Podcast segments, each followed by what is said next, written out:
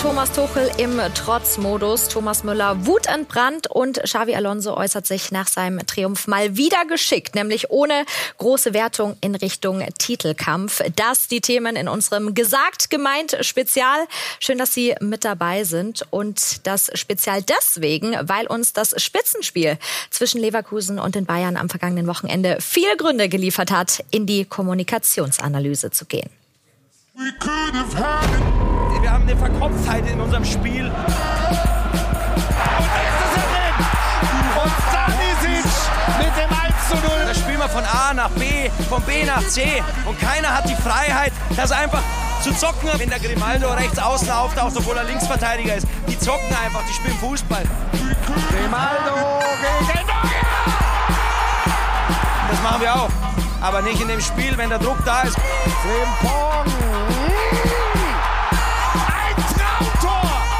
Da hat der taktische Ansatz nichts damit zu tun. Eine maximale Demütigung für den deutschen Rekordmeister. Da fehlen mir, jetzt können wir unseren Oliver Kahn zitieren, teilweise die Eier. Teilweise die Eier. Also, und das erwarte ich von dem FC Bayern immer.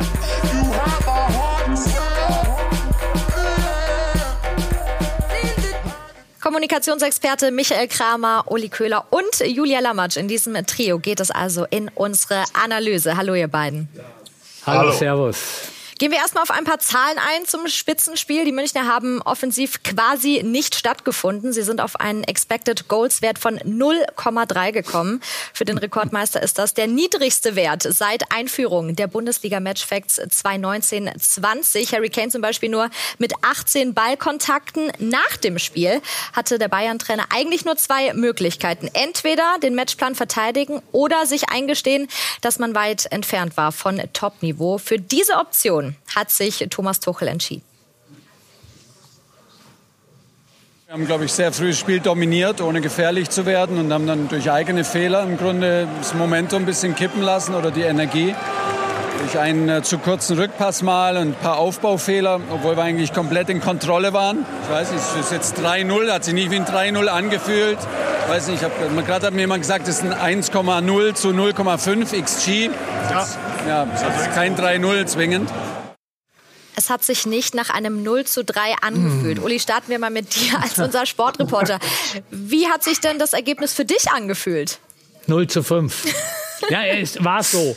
Mhm. Und äh, also ich, ich betreibe heute, ich, äh, Thomas Tuchel äh, ist äh, auch eine, aufgrund der Kaderzusammenstellung und anderer Gründe, nicht äh, der Schuldige, zumindest nicht der alleinig Schuldige. Und ich sehe es ihm nach, dass man nach dem Spiel äh, von zehn Minuten spricht, äh, die halbwegs ausgeglichen waren und am Ende hat man 3 zu 0 verloren. Also äh, ich glaube, von der Kommunikation her und darauf soll sich heute diese Sendung ganz speziell noch mehr denn je, finde ich mal, sollten wir drauf schauen. Hat er sich keinen Gefallen getan mit dem Statement, aber auch noch mit ein paar Statements hinterher. Aber der Michael wird es dann perfekt einordnen können. Ja, genau. Michael, wie siehst du das? Ist das, das, was wir gerade gehört haben, auch so ein bisschen dieses Verschleiern der Wahrheit? Wahrheit schönreden? Wie siehst du es? Alles, was nach dem Spiel stattgefunden hat, war eigentlich noch schlimmer als die 90 Minuten aus Bayern Sicht. äh, das sagt schon eine Menge aus. Äh, wir gehen ja gleich noch auf Thomas Müller ein, äh, der natürlich hier letztlich die Führung übernommen hat über das Ganze, der den Trainer in den Schatten gestellt hat und alle anderen auch, die letztlich gar nicht stattgefunden haben. Thomas Tuchel ist in so einer schwierigen Lage. Er hat vorher gesagt, es ist nicht nur der Trainer, also vor dem Spiel. Er hat äh, äh, vorher gesagt, wir brauchen den gesamten Einsatz und was man halt alles so sagt und dann kommt dieses dabei raus. Es war natürlich für ihn eine extrem schwierige Lage nach diesem Spiel, aber wir stellen fest, ähm, dass er solche Auftritte wie am Samstag nach dem Spiel ja immer öfter hat in letzter Zeit. Man hat das Gefühl, er spricht eigentlich mit sich selbst, er spricht sich selber Mut zu, redet sich selbst ein bisschen dann auch die Situation schön, dass es ja alles gar nicht so schlimm gewesen sei. Ähm, das, äh, das, das, das kann nicht gut gehen. Und äh, wie gesagt, Uli hat es zu Recht gesagt, es ist enorm schwierig in der Situation. Aber das, was die Mannschaft jetzt braucht, Führung, kam von ihm nicht. Ähm, das kam, wenn überhaupt, dann von Thomas Müller. Naja, er hat ja auch gesagt, Karten auf den Tisch legen, aber da war nur Sechser ja. und Siemer und kein König und kein Ass. Ja, das ist das Problem. Wenn du dann natürlich vorher sowas ankündigst, so ein Spitzenspiel auch letztlich als den Showdown und dann das sehen musst. Ich meine, der sieht das ja noch mehr als wir, was auf dem Platz da abläuft, was alles nicht funktioniert. Das ist dann natürlich dramatisch und du weißt, 30 Kameras sind auf dich gerichtet und die anderen 30 sind auf dem anderen Trainer, der gerade mehr oder weniger seinen Triumphzug hier äh, äh, vollzieht. Eine extrem schwierige Situation, aber ich glaube, dass insgesamt das für Thomas Tuchel kein guter Samstag war. Wenig überraschend. Michael, vielleicht da nochmal die Nachfrage. Ist da für dich ein Muster erkennbar, äh, wie Thomas Tuchel in dieser Saison bislang mit Ausrutschern umgeht? Ja, es war, er war wieder angefasst und dünnhäutig. Er hat ja auch ein paar Reporter wieder zurechtgewiesen, dass ihm die Fragen nicht gefallen. Das ist mir jetzt zu doof, das Niveau. Das ist mir jetzt zu polemisch. Die Frage beantworte ich nicht in der Situation bist du eigentlich nicht nach so einer Klatsche. Und wie Uli sagt, es hätte höher ausgehen können. Also viele haben hinterher gesagt, ihr habt noch Glück gehabt. Und dann ist, ich mal, ein bisschen Demut, mal Einsicht. Äh, andere, die mehr davon verstehen als ich, waren doch verwundert über die Aufstellung, über das Personal. Äh, Spitzenspieler, die du als Führungsspieler brauchst, werden demontiert so kommt es dann zusammen und dann stellst du dich hin und sagst, eigentlich war alles nicht so schlecht und ihre Fragen sind mir zu blöd ist nicht die richtige Vorgehensweise. Da wäre ein bisschen Einsicht, wäre da wahrscheinlich schon äh, angebracht gewesen. Du hattest vorhin schon Thomas Müller angesprochen. Äh, es war wieder mal kein Thomas Müller-Spiel im Augen vom Bayern-Trainer. Er kam in der 60. Minute rein. Nach der Partie, nach Abpfiff, da hat er aber noch mal Vollgas gegeben. Im Training zeigen wir deutlich bessere Ansätze, weil wir da mutig sind, weil wir äh, frei Fußball spielen. Und da fehlen mir, jetzt können wir unseren Oliver Kahn zitieren, teilweise die Eier und diese, diese Freiheit. Wir haben eine Verkopftheit in unserem Spiel, vor allem mit Ball. Wenn du Leverkusen siehst, da ist doch nicht jeder Schachzug geplant, wenn der Grimaldo rechts außen auftaucht, obwohl er Linksverteidiger ist. Die zocken einfach, die spielen Fußball, die suchen Lösungen. Äh, da bietet sich einer, äh, wenn er merkt, oh, der Raum ist zu, dann zieht er sich zwei Meter auf. Das machen wir auch. Aber nicht in dem Spiel, wenn der Druck da ist. Und das erwarte ich von unserer Mannschaft. Sein Wutmotor, der war auf jeden Fall richtig angeschaltet. Uli, weiß man da dann auch nach so einem Spiel, wenn man jetzt Thomas Müller ans Mikrofon bekommt, das ist einer, der jetzt noch mal hier auf die Pauke haut? So kenne ich ihn nicht. Er ist normalerweise ähm, mit mehr Charme bringt er seine immer guten Interviews äh, zum Tragen. Aber so wirklich auf 180 habe ich ihn ganz, ganz selten erlebt. Und er hat ja auch explizit den Trainer jetzt erstmal in äh, Schutz genommen, hat die eigene Mannschaft äh, in, ja, einfach in die Verantwortung genommen. Und äh, es geht ja auch, wer hat bei Bayern was zu sagen? Das hat der Michael wunderbar schon gesagt. Und das ist eines der großen Probleme beim FC Bayern. Thomas Müller übernimmt die Hauptkommunikation. Ja. Dann gibt es auf dem Feld noch Josh Kimmich, der spielt nicht. Manuel Neuer, der ist gerade reingekommen. Und mit Abstrichen auch noch äh, Leon Goretzka. Und vielleicht kann man die Licht als Organisator noch dazu nehmen. Davon spielt die Hälfte nicht. All diese Dinge sind, die, sind das Problem des FC Bayern. Das ist Kommunikation nach außen. Uli, das war Thomas Müllers äh, Interview, war eigentlich die Rede eines Trainers ähm, er hat eigentlich die Rede gehalten, die man als Trainer zumindest intern liefern muss. Ich war auch kurz erinnert an Franz Beckenbauer beim Bankett nach dem Spiel. ja, ja Uwe, See, Traditionself. Ja, das war, das war, das war Ehrlichkeit und es war ein ganz dramatischer Satz drin, wie ich finde. Wir sind so verkopft. Das sagt so viel aus. Und er hat, ja, du sagst es, er hat Thomas Tuchel ausdrücklich in Schutz genommen. Aber dieses Interview war natürlich, auch wenn er es gar nicht wollte, ein Angriff auf Thomas Tuchel. Wir sind so verkopft und die anderen spielen Fußball. Was, was für Aussagen. Ja, also, was geht in den Spielern vor, wenn sie da die 90 Minuten auf dem Feld stehen? Sind die so vollgepackt mit taktischen Anweisungen, Computergrafiken, wann sie wohin zu laufen haben? Ich kann es mir kaum vorstellen. Und das Kontrastprogramm Leverkusen, ein Haufen Straßenfußballer, der halt, da spielt jeder auf jeder Position, wo es halt gerade irgendwie notwendig ist. Das sagt Thomas Müller ja. Und dieses leidenschaftliche Plädoyer, garniert mit dem Satz, komm mir ja nicht mit dem Trainer, du musst ja nicht gegen den, gegen den Trainer schießen. Das war im Prinzip das, was der FC Bayern jetzt braucht. Äh, und also. das war, auch wenn das nicht wollte, aber es war für Thomas Tuchel, war diese Ansprache war Gift. Ganz kurz, ähm, wir wollen einmal kurz weiterhören, wie sich Thomas Müller ja. am Mikrofon mit Patrick Wasserzieher eben zu der Frage nach dem Trainer geäußert hat. Da spielen wir von A nach B, von B nach C und keiner hat die Freiheit, das einfach zu zocken äh, beginnt. Um Aber warum gibt es diese Freiheit nicht? Hat das mit dem Trainer zu tun? Der ist ja auch verkopft. Nicht da irgendwie schießen. Äh, ich frage nur. Ja, immer warum. Es gibt nicht immer warum. Ich versuche ja gerade zu erklären, was mir in unserem Spiel fehlt. Und wenn es im Training da ist und der Trainer diese Lückendinge anspricht, dann müssen wir auch mal die Spieler anpacken. Und heute waren wir nicht da. Wir haben 3-0 verloren. Es waren genügend Spieler auf dem Platz von internationalem Format. Äh, und, und deswegen äh, brauchst du gar nicht Richtung Trainer gehen.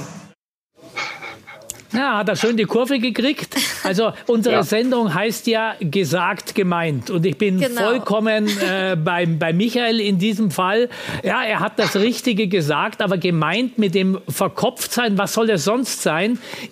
diese Überladenheit. Vielleicht gibt es Anweisungen. Ich weiß es nicht. Ich interpretiere das jetzt. Und dann bin ich wieder bei Thomas Tuchel der eben schlecht kommuniziert. Also der hat immer das Gefühl, ich bin ja als Reporter und äh, frage Thomas Tuchel nicht, weil ich persönlich äh, das alles unbedingt wissen will und weil ich mich da mit schönen Fragen profilieren will. Nein, ich frage für den Zuschauer, um nachher Einordnungen vorzunehmen, weil den Zuschauer das ja auch umtreibt. Warum spielt Erik Dyer Bankdrücker äh, äh, in, in, in, wo kommt der her schnell wieder aus äh, aus Tottenham, genau. Tottenham. Bankdrücker aus Tottenham und nicht der Licht, der hinten die, der Einzige ist, der die Abwehr ordnet, der spricht hinten. Warum äh, spielt der 19-jährige Pavlovic und nicht Joshua Kimmich, der einfach mehr Erfahrung hat, ja, was vielleicht ganz wichtig ist und der auch ein Ansprechpartner auf dem Feld ist. Das sind ja nicht Fragen, äh, die ihm zu blöd sind, weil er es mir sagt, er sagt es nicht mir, er sagt es dem Zuschauer, dem Fan und da könnte er ganz viel Druck rausnehmen, weil so sagt jeder, ja, der Boy spielt linker Verteidiger, hat ja noch nie in seinem Leben gemacht, spinnt der Tuchel. Ja, also, das kann er ja aufklären. Er macht es aber nicht. Michael, gerade ähm, was Uli anspricht, kann man oder was macht das denn nach außen, wenn man sich als Bayern-Trainer hinstellt und sagt, ja, ich gestehe mir ein, ich habe den und den Fehler gegangen. Kann das einen auch schwächen oder ist das eben etwas, ähm, ja, was dich in dem Moment nach außen hin vielleicht auch stärkt? was soll ihn im Moment noch schwächen? Ähm, ähm, also du, du, du kannst ja im Moment, äh, wie Uli sagt, du kannst aufklären und du kannst natürlich auch sagen, ja, wir haben es versucht, es war der falsche Weg. Er hat es erklärt mit den ersten zehn Minuten, die ja ganz vernünftig waren. So, das ist aber natürlich nicht das, was du in München beim FC Bayern erzählen kannst, wenn du gerade beim Tabellenführer so untergegangen bist. Das sind alles diese Punkte. Ich fürchte, dass er sich so verrannt hat in seine Position, wie so eine Wagenburg-Mentalität. Ja, da mhm. draußen sind alles böse, die wollen mich alle hier irgendwie nur killen. Äh, und ich habe, eigentlich habe ich recht und die verstehen mich alle nicht. Das wird nur zu nichts führen. Ich erinnere an seinen Auftritt in Dortmund nach dem Theater mit Hamann und Matthäus. Ihr erinnert euch, ja, nach dem Motto, bei den beiden sehe ich auch keinen Fortschritt. Das hat er dann irgendwie zehnmal wiederholt, hinterher das Interview abgebrochen. Ich sehe da keinen Fortschritt. Er steht die ganze Zeit unter Druck. Ähm, so schlecht steht die Mannschaft, ja stand die Mannschaft vor diesem Spiel gar nicht da und die Saison ist ja noch gar nicht vorbei, das darf man ja auch nicht ja. vergessen. Es ist ja alles vorbei, also um Gottes Willen. Aber ich habe so das Gefühl, er hat sich so in seiner Dickköpfigkeit da verrannt und kommt und, und, und es fehlt ihm im Moment vielleicht auch so ein bisschen da, ja, so auch die Größe zu sagen, ich drehe jetzt mal um und mach's mal anders. Es ist eine Trotzköpfigkeit, die ihm aber nicht weiterhilft.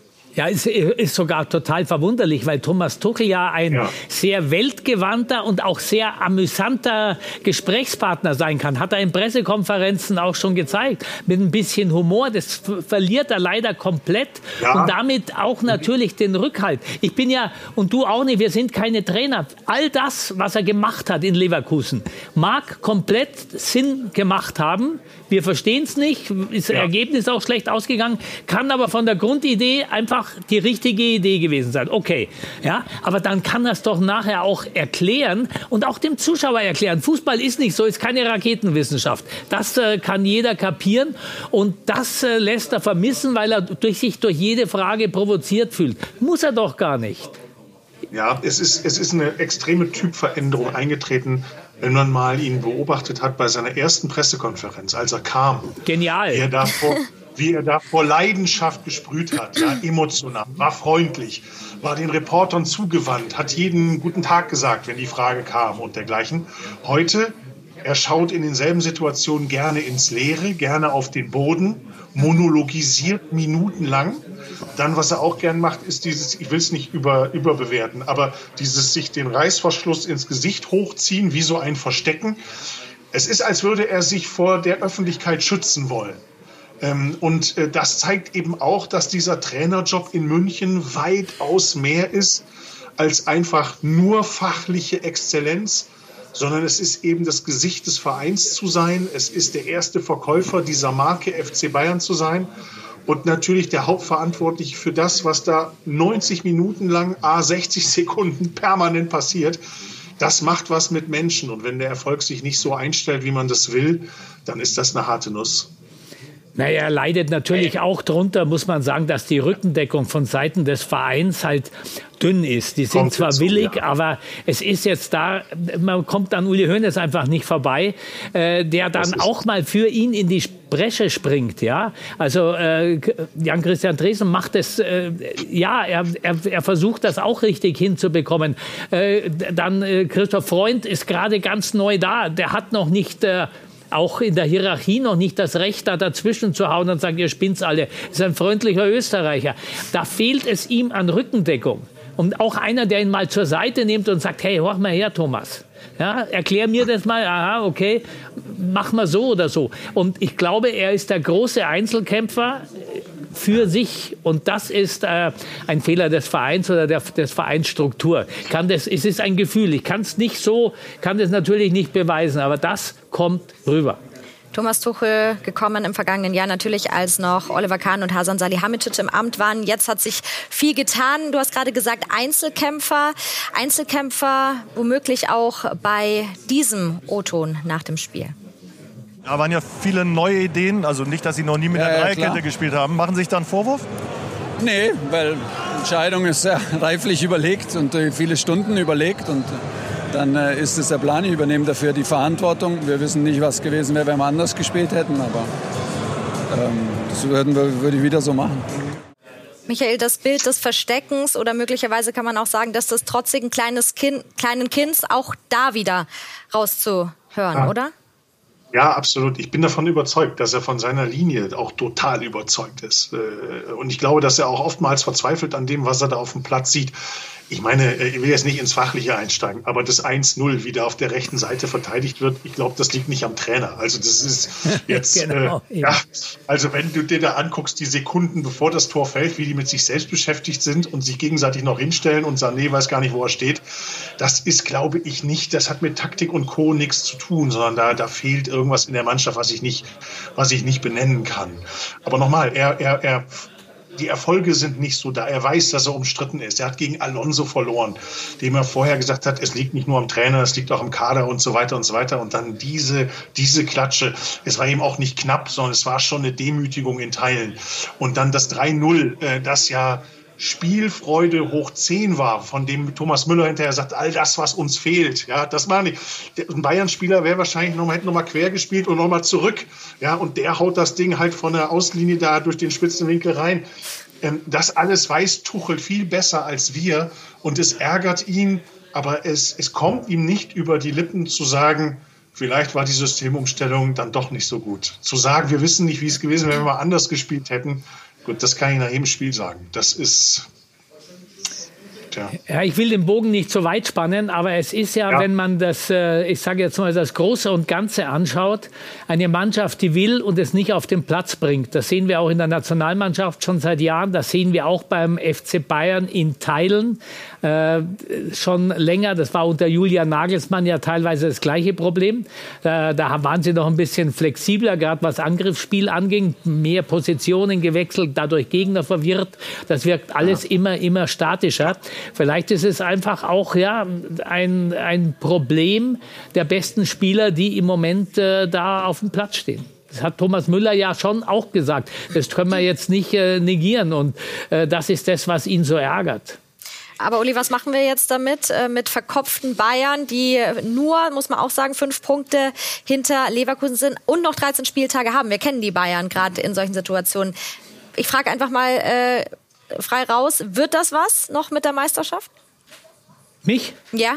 Also gefühlt nein, aber ich kenne meine Bayern. Und wenn die ja. es jetzt schaffen, dass Joshua Kimmich äh, wieder gestärkt wird, ich nenne extra ihn, weil er spielt auch auf der zentralen Position und der alle in seinen Partykeller einlädt, ohne Trainer. Und dann können sie beschließen. Es hat bei Bayern schon oft geholfen, Jungs, so lassen wir uns jetzt nicht abfrühstücken, denn sie wollen ja auch noch in der Champions League weiterkommen. Da ist ja vielleicht der Fokus in diesem Jahr drauf. Aber da gewinnst du nicht, wenn du in der Liga schlecht spielst, in der Champions League glaubst du an den Schalter Schalter umlegen zu können. Das geht nicht. Du musst das schon äh, konsequent durchziehen. Wenn es diese Strömung gibt und Thomas Müller auch mehr Macht bekommt, der hat ja gecoacht in der Halbzeit. Er hat ja die Spieler noch genau. mal von der Seite befeuert. Also äh, genau das kann er übrigens auch auf dem Feld. Und ich bin mir manchmal nicht sicher, äh, ob es nicht besser ist, äh, wenn Thomas Müller vielleicht nicht ganz so gut ist wie ein anderer Stürmer, der da drin ist, aber die 10 Prozent macht er einfach wett durch seine Art, durch den Führungsstil. Und äh, wenn der Licht in der Abwehr ist, statt Eric Dyer, der, komm, äh, der äh, hat einfach Führungsqualitäten da. Ob das nicht mehr hilft den Bayern? Und, aber da müssen sie jetzt drei, vier zusammentun und müssen den Jungs mal erzählen, die es nicht so kennen, wie Fußball in München normalerweise zu spielen ist. Denn, wie gesagt, es ist so, dieses Mir-Samir-Gehen wird einfach kaum mehr verkörpert von denen, die auf dem Platz sind. Michael, kann äh, Thomas Müller als Sprachrohr aber auch ähm, noch für Unruhe sorgen, was das Verhältnis mit dem Trainer angeht? Ich glaube, dass das, das tut er schon alleine dadurch, dass er auf der Bank sitzt und immer die Frage da sein wird, müsste der nicht eigentlich spielen. Mhm, ja. ähm, ich glaube, wenn wir, wenn wir das auch sehen, Aber was Michael, da kann der Thomas nichts dafür. Also er, nee, er, ja er versucht Nein. es, wo es geht, zu vermeiden durch bloße Anwesenheit. Alleine ja, ja. dadurch, dass, es ihn, dass man ihn einsetzen könnte, aber es nicht tut. Ich würde es sogar noch größer sehen. Ich glaube, dass Thomas Müller all das ausfüllen kann, was wir hier gesagt haben, was dem FC Bayern fehlt. Ähm, er wird ganz sicher, ist er derjenige, davon bin ich immer mehr überzeugt, erst recht nach dem Samstag, der diese, diese Lücke, die Uli Hoeneß hinterlassen hat, als im Prinzip das Sprachrohr des FC Bayern nach draußen, die kann und wird Thomas Müller irgendwann ausfüllen. Ähm, und er ist auch derjenige, äh, der die Mannschaft jetzt aus meiner Sicht da äh, auch verbal und in der Öffentlichkeit rumreißen kann, dass da das, was, was eben angesprochen wurde, wie der in der Halbzeit Harry Kane und Sané da äh, mehr oder weniger am Schlawittchen gepackt hat, nach dem Motto, was die jetzt zu spielen haben. Das, also der, der ist letztlich die Führungsfigur. Aber auch hier der Trotz, Thomas Tuchel hat gesagt, es gibt keine, es gibt Spiele, die sind keine Thomas Müller Spiele und dann bleibt er halt dabei. Auch wenn alle noch so sehr sagen, jetzt lass den doch spielen, lass ihn doch spielen und in so einer Lage doch erst recht, was kann denn schlechter laufen? So, und äh, also ich glaube, Thomas Müller ist die zentrale Figur, wenn es darum geht, hier eine Lösung zu finden. Äh, Manuel Neuer, den, über den haben wir noch gar nicht gesprochen, der findet gar nicht statt. Fällt euch das auf? Der Kapitän, äh, ein Jahrhundert Torwart, der in dieser Lage und in dieser Situation eben nicht vorangeht, nicht das Wort führt, nicht vorweggeht. Auch das ist ein Signal, finde ich. Oli? Ja, Manuel Neuer, äh, leider, manchmal macht das ja, aber er müsste sich Kraft seines einfach Kraft, jetzt, weil er neuer ist. Jetzt. Einfach weil er neuer ist, kann er es genau. und jetzt muss er auch oder müsste eigentlich auch. Die Bayern verkopft und unter Druck. Mittwoch können sie eine Reaktion zeigen im Champions League Achtelfinal-Hinspiel bei Lazio Rom. Natürlich wollen wir auch noch auf den Siegertrainer von Samstagabend schauen. Xavi Alonso, der kann auf jeden Fall behaupten, er würde alles wieder so machen. Schließlich ist sein Plan aufgegangen. Ähm, der Coach der Werkself danach ja auch noch frenetisch gefeiert worden mit dem gesamten Trainerteam. Und klar, dass da von uns natürlich mal wieder diese Frage hier kam. Verraten Sie mir noch ein Geheimnis. Glauben Sie daran, dass Bayer Leverkusen deutscher Meister wird? Äh, wir sprechen im Mai. Aber jetzt sprechen wir heute. Kann eine Mannschaft, die Bayern so schlägt, deutscher Meister werden? Kann sie das? Wir müssen äh, realistisch sein und wir müssen äh, Geduld haben und nicht äh, die Fuß auf den Boden. Natürlich, die Position ist gut, aber wir müssen Spiel für Spiel gehen. Und jetzt, von morgen, ich denke über Heidenheim. Es ist nicht einfach da. Der charmante Xavi Alonso, grundsätzlich muss man ja sagen, ist sehr lobenswert, dass er immer jede Pressekonferenz, jedes Interview versucht auf Deutsch zu geben. Ist das aber auch, äh, Michael, ein gewisser Vorteil, zum Beispiel, weil Reporterfragen vielleicht nicht so scharf kommen und man Floskeln, seine Floskeln lässt? Ja, vielleicht das, aber das ist hier nicht das Entscheidende. äh, The Winner Takes It All, der ist in einer fantastischen Lage, geht damit super um. Ähm, weiß, dass die ganze Öffentlichkeit zuschaut, wenn er das Trainerteam holt, um es mit in die Kurve zu nehmen zum Feiern. Er weiß, dass jetzt Bescheidenheit in der Sekunde oder in der Stunde des Triumphes natürlich ganz wunderbar ankommt. Der weiß aber auch, die schwierigen Wochen kommen noch. Mhm. Äh, er muss mal in Dortmund nachfragen, wie das da so letztes Jahr gelaufen ist. Ähm, und er hat zu Recht gesagt, jetzt gucken wir mal nach Heidenheim, denn wir alle kennen auch diese Spieljahre, wo ein Tabellenführer vor den Bayern steht und dann plötzlich bei Aufsteigern verliert oder, oder, oder. Also die, die haarigen Wochen, wo es zum Schwur kommt, wo die Nerven vielleicht auch mal anfangen zu flattern, die kommen noch auf ihn zu. Das ist er als Trainer gewöhnt, als Spieler gewöhnt, pardon, das hat er zigmal durch.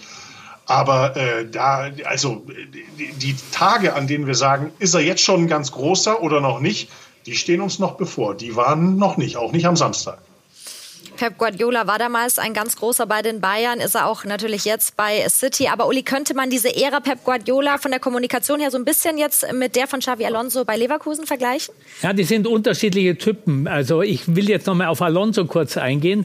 Der Gerne. hat natürlich den großen Vorteil, dass er vor sich hin floskeln darf, weil man froh ist, dass er überhaupt Deutsch spricht. Er gibt sich sichtlich Mühe, er sagt die richtigen Sachen, aber er darf das nur, weil er grundsympathisch ist und das so ehrlich und klar rüberkommt. Das kommt gar nicht so äh, als Superfloskel rüber, sondern einer, wie er sich einfach perfekt ausdrücken will und weil er grundsätzlich sympathisch ist. Und das muss man sich erst erarbeiten. Darf er auch in Floskeln sprechen und die Leute finden ihn trotzdem gut. Und das ist einfach ein, etwas, das kannst nicht lernen. Das kann er aber. Und Pep Guardiola, ist ja auch manchen mit seinen unglaublichen Übertreibungen auf den Keks gegangen, aber er hat das auch perfektioniert und auch ihm aufgrund seiner Sympathie war das einfach und seines Auftretens. Der saß da und du hast zugehört. Das kannst nicht lernen, das musst haben. Michael, willst du da noch mal drauf eingehen? Ja, es sind, es sind außergewöhnliche Typen und ich glaube, dass Alonso hier, dass wir hier gerade sehen, wie ein außergewöhnlicher europäischer Trainer da heranwächst ähm, der wird noch ganz woanders auflaufen als äh, jetzt in der Bundesliga, was ja schon äh, oberste Liga ist. Aber ich glaube, dass die ganz großen europäischen Clubs sehr genau hinschauen werden ähm, und er dort über kurz oder lang auch andocken wird, weil er weil er ja, meine, wenn, als er den Verein übernommen hat, da waren die irgendwie im Abstieg. Und äh, jetzt guckt dir das an. Die, die sind schon in der Champions League mehr oder weniger sicher drin. Allein das ist ja schon ein Hammer. Und wenn du die Mannschaft spielen siehst, äh, und, und wie gesagt, sie haben halt auch die Bayern 3-0, das ist halt schon erstmal ein Statement. Wow, muss man echt sagen. Aber ich sag's nochmal, um mit ihm zu sprechen, Heidenheim kommt noch. Und äh, das sind die Dinger. Ja. Dortmund hat die Meisterschaft letztes Jahr nicht gegen die Bayern vergurkt, sondern Mhm. Ich glaube, es waren irgendwie 30 oder 40 Minuten gegen Mainz, die gefehlt haben. Und gegen Bochum und, und, und. und gegen Bochum, genau, ja, genau. Zum Abschluss noch mal eine ganz kurze Einschätzung von euch. Wir hatten vergangene Woche Dennis Undaff am Mikrofon nach dem Pokalspiel Leverkusen gegen Stuttgart und er hat einfach mal rausgeknallt. Es haben gerade die beiden besten mhm. Teams der Liga gegeneinander gespielt. Nach dem, was wir vom Wochenende gesehen haben, Uli?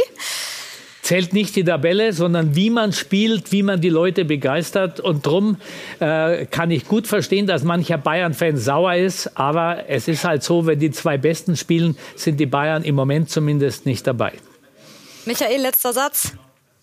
Der Uli hat immer recht. Uli hat immer recht. Damit. Nein, will ich ja gar nicht. Will mich doch mit dir streiten. ja, aber nicht darüber, nicht darüber.